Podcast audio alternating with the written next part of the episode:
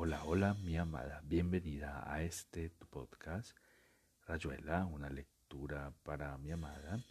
Recordándote que este nuevo episodio es realizado con todo el amor del mundo y dedicado a ti. Hoy continuaremos con la lectura de unos de los relatos de este gran escritor llamado Julio Cortázar.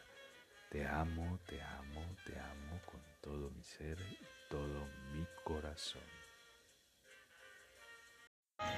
Continuamos con la lectura de 62, modelo para armar de Julio Cortázar. Del ascensor salían cuatro personas, un poco con el aire de los toros en la arena, mirando para todos los lados sin ver nada organizando con trabajo un plan de recorrida.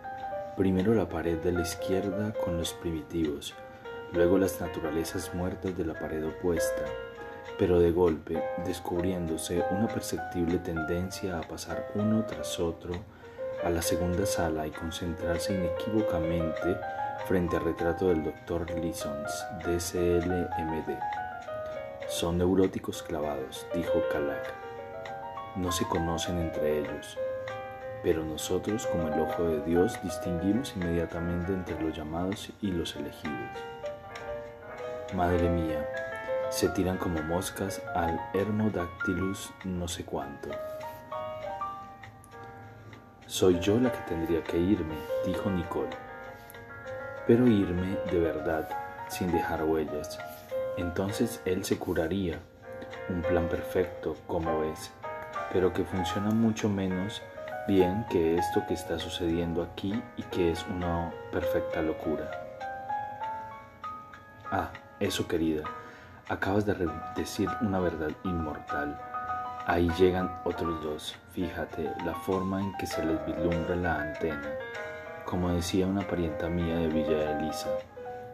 Y de esa horneada que sale del ascensor, por lo menos tres son neuróticos. Mira, Nicole, si has dejado de quererlo, pero enténdeme bien, cuando digo quererlo, no estoy diciendo tenerle cariño o ser buena con él, y estas otras sustituciones amables que son la flor de nuestra civilización. Si has dejado de quererlo, entonces no entiendo por qué no tenés la generosidad de irte. Sí, claro, dijo Nicole, es tan fácil, ¿verdad? No seas tonta, comprendo muy bien un montón de cosas. Si también a mí me mandaran una carta, dijo Nicole, un anónimo, por ejemplo, aconsejándome hacer eso en vez de hacer otra cosa, míralos cómo estudian el cuadro y qué preocupados están los guardianes. Cada uno sabe también lo que tiene que hacer porque recibieron su anónimo, los empujaron desde afuera, sin razones. Sin razones, dijo Calac. Malditos sean, porque no se podrá fumar aquí. Nunca se te ocurrió pensar por qué Marras ha estado perdiendo el tiempo en esto que hoy llamas una perfecta locura. Hace más de dos meses que debería estar trabajando en la estatua que le encargaron. Y ahí lo tenés, obligándonos a perder una tarde en este sofá que parece un perro. Nicole no dijo nada, y Kalak tuvo la impresión de que se negaba a pensar, que se perdía en un silencio hosco. Si yo tuviera 15 años menos y unas cuantas esterlinas más, te llevaría hasta Helsinki o algún sitio así, dijo bruscamente Kalak. En un plan estrictamente amistoso, se entiende nada más que para darte ese empujón adicional que según vos te hace falta. No te rías, hablo muy en serio. ¿Querés que nos vayamos de viaje y que yo te acompañe hasta el tren y te alcance un paquetico de caramelos por la ventanilla? Oh, gran estúpida, no me mires así. Yo no cuento para nada en esto. Digamos que estoy dispuesto a vivir vicariamente, como si vos fueras un personaje de uno de mis libros y yo te tuviera afecto y quisiera ayudarte. Sabes muy bien, dijo Nicole con una voz tan baja que a Kalak le costó entenderla, que cualquier tren que yo tomara ahora me llevaría a Viena y no me quiero ir. Ah, ya veo, una falta completa de cooperación. Mira a esa gorda, se ha venido con una especie de incunable para estudiar el tallo. Debe ser la botánica de que hablaba mi paredro. Ahora se empieza a poner bueno. Observa la ansiedad, observa la nerviosidad de los guardianes. Los pobres no saben qué hacer. Toda la sala vacía y los tipos amontonados delante de esa porquería con la planta es increíble.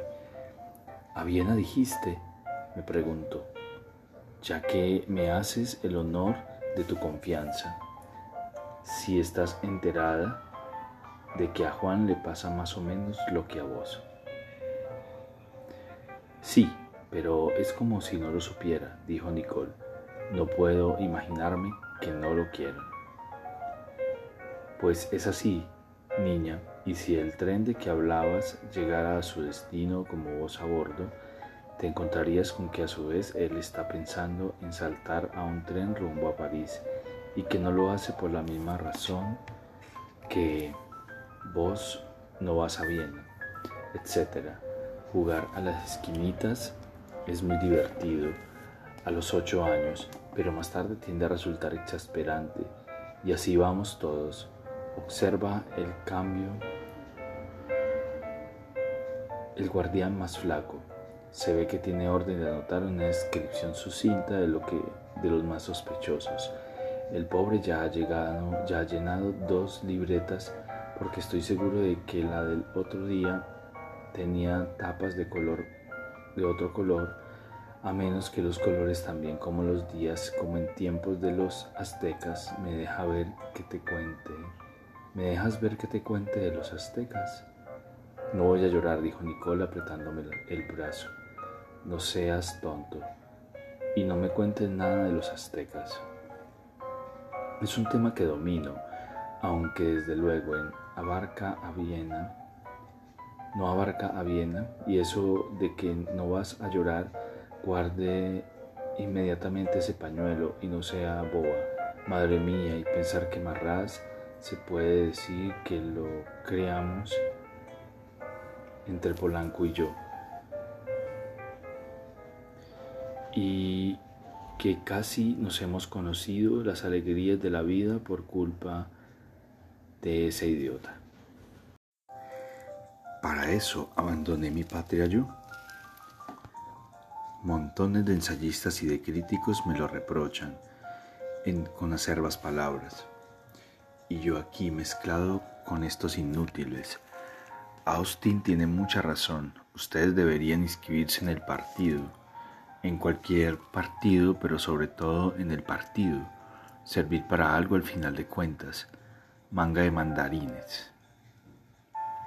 Estaba tan furioso y al mismo tiempo parecía tan ansioso por alegrarme que me soné la nariz y guardé el pañuelo y le pedí perdón y le agradecí los caramelos que iba a llevarme a la ventanilla y le dije que mis preferidos eran los de menta. Nos sentíamos como avergonzados y no nos mirábamos, con el desamparo de todo civilizado que no puede encender un cigarrillo y refugiarse tras de los gestos, de la cortina de humo, como desnudos en ese sofá que los neuróticos codiciaban desde diferentes rincones de la sala. No sé qué voy a hacer, le dije, todo está claro para los demás, como siempre. Pero después de llega Mar y ya sabes, cada día es como el anterior, la puta de vestido verde, tienes razón. De él no esperes nada, dijo Kalaj. Él no hará nada para resolver las cosas, al menos que crea no hacer nada. Y me quedé mirando un momento al guardián que escribía incómodamente en su libreta había interrumpido la frase porque era incapaz de seguirla. Curiosamente, el guardián había cesado de escribir y yo de hablar en el mismo momento. Y los y nos mirábamos desde lejos con el aire desconcertado y aburrido de los que no saben cómo seguir a la vez y a la vez sospechan que lo que seguía era lo verdaderamente importante, como el final de los sueños olvidados en un momento que debía contener las claves de los sueños, olvidados en un momento que debía contener las claves, las respuestas, a menos que crea no hacer nada. Y me hubiera gustado saber qué había estado escribiendo el guardián, a qué altura de qué frase le había interrumpido él también, y al final de cuentas, qué demonios. Porque tenía yo que seguir arreglándole los problemas a esa mujer? Había sido muy sencillo decirle que yo personalmente no contaba para nada con el asunto, que la hubiera resultado por amistad, porque Marras era como un hijo para Polanco y para mí. Ella consecuentemente muestra nuestra, nena, nuestra nueva nena preferida, pero estaba más que lejos que seguro de que cuando yo se lo había dicho en el instante mismo en el que le había dicho, yo no cuento para nada en esto.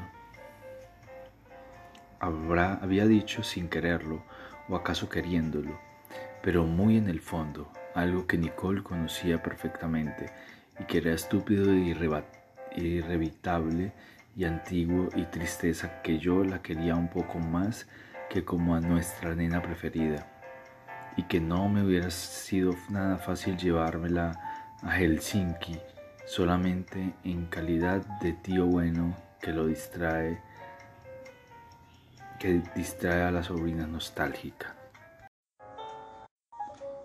No, él no hará nada, dijo Nicole. Ya ves entonces.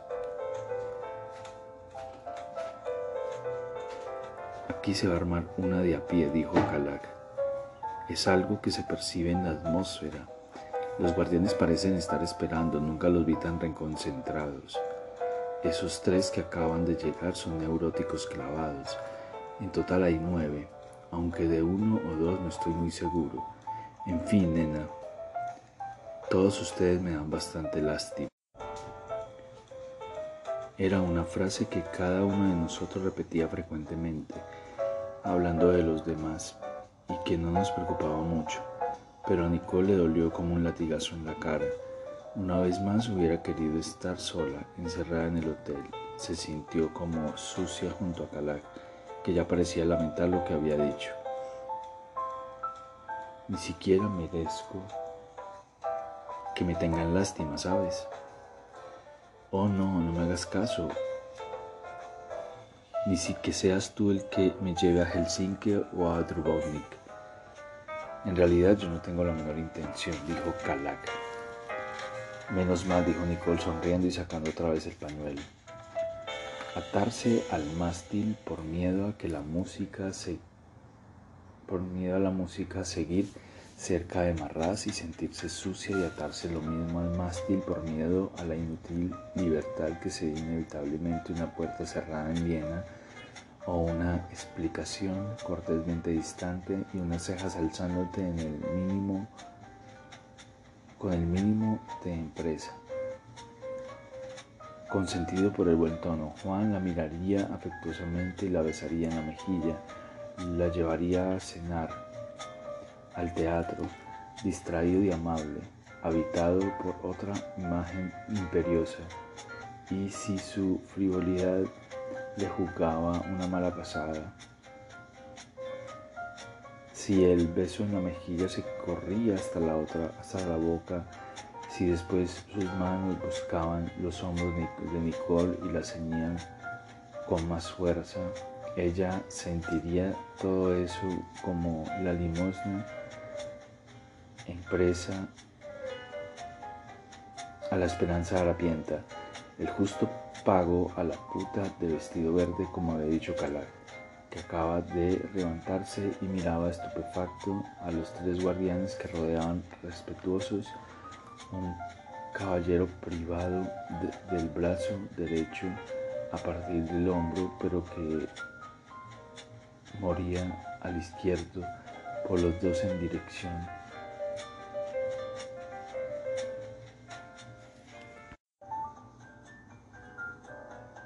Me quedé mirando un momento al guardián que escribía incómodamente en su libreta. Había interrumpido la frase porque era incapaz de seguirla.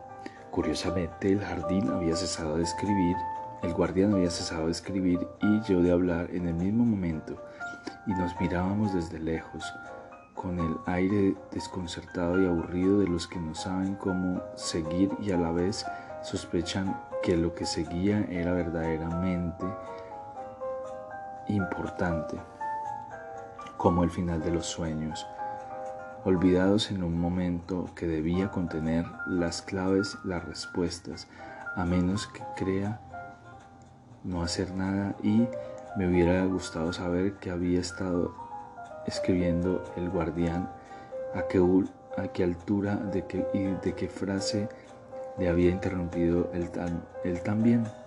Y al final de cuentas, ¿qué demonios? ¿Por qué tenía yo que seguir arreglándole los problemas a esa mujer?